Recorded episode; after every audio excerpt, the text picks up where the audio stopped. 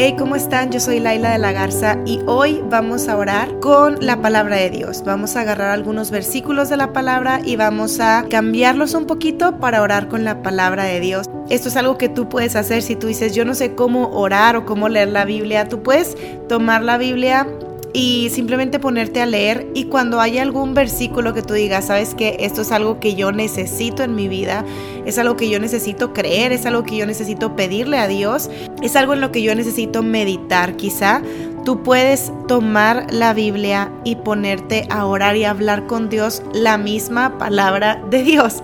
Y esta es una herramienta muy buena que tú y yo tenemos y hoy quiero mostrarte cómo hacerlo.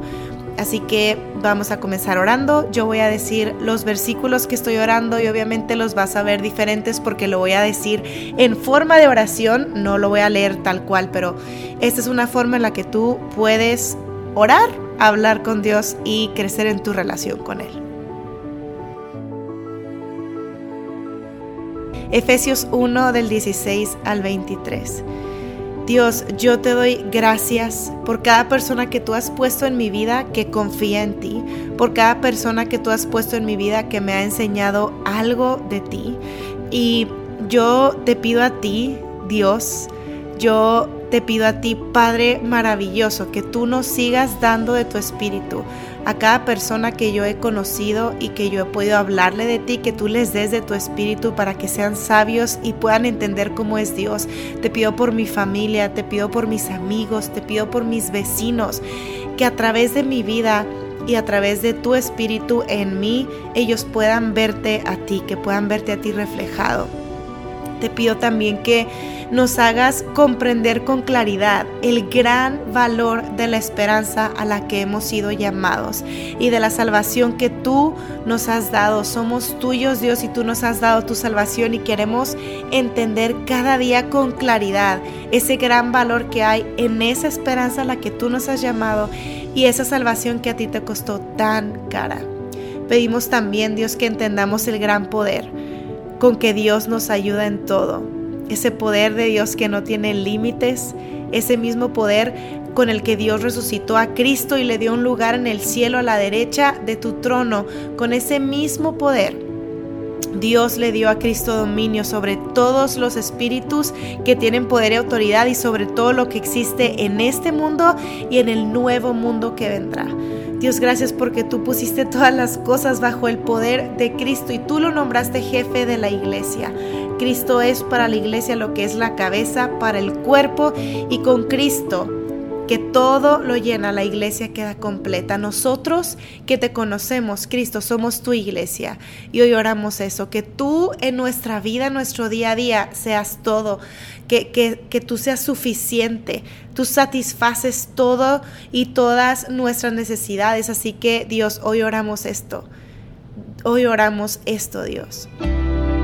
Efesios 3, 14 al 19. Nos arrodillamos a orar ante ti, Dios, el Padre, el Creador de todo lo que existe, tanto de lo que hay en el cielo como lo que hay en la tierra.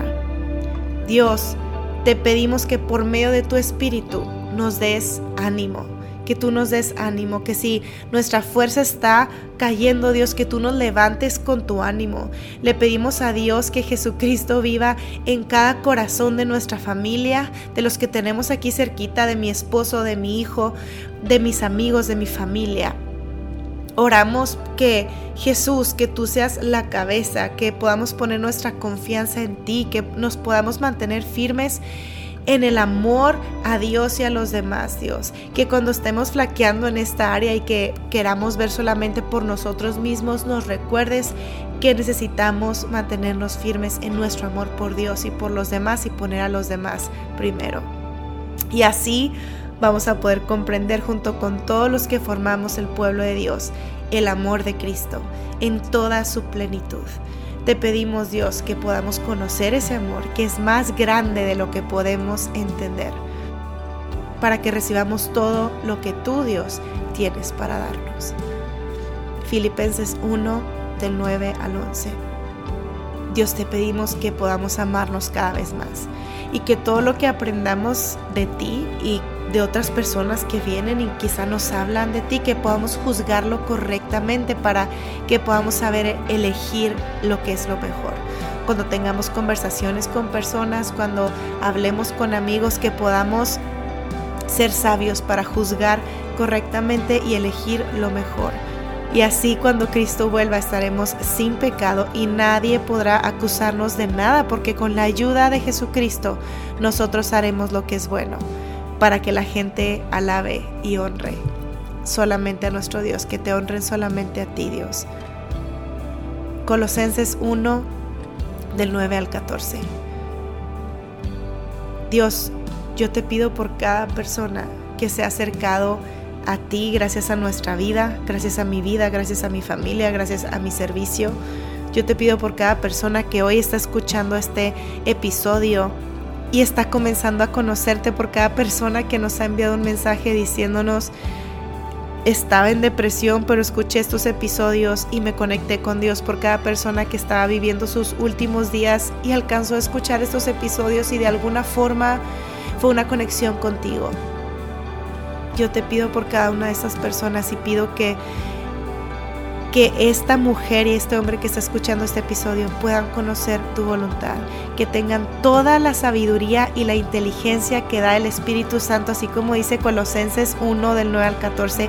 Yo pido que cada persona que está escuchando tenga toda la sabiduría y la inteligencia que da el Espíritu Santo. Danos tu sabiduría y tu inteligencia, Dios. Así podremos vivir de acuerdo con todo lo que tú quieres y así estarás tú contento con nosotros porque vamos a hacer toda clase de cosas buenas y vamos a saber cómo eres tú, Dios. Por el gran poder que tú tienes, Dios, vamos a cobrar nuevas fuerzas y vamos a poder soportar con paciencia todas las dificultades. Así que con alegría te vamos a dar gracias, Dios, Padre nuestro, porque tú has preparado, tú nos has preparado para que recibamos en tu reino de luz la herencia que tú has prometido a tu pueblo elegido. Tú nos has preparado una herencia y tú nos has preparado para recibir esa herencia. Tú, Dios, nos rescataste de la oscuridad en que vivíamos y tú nos has llevado al reino de tu amado Hijo Jesús, por quien su muerte nos salvó y perdonó nuestros pecados. Gracias, Dios. Gracias en el nombre de Jesús. Amén.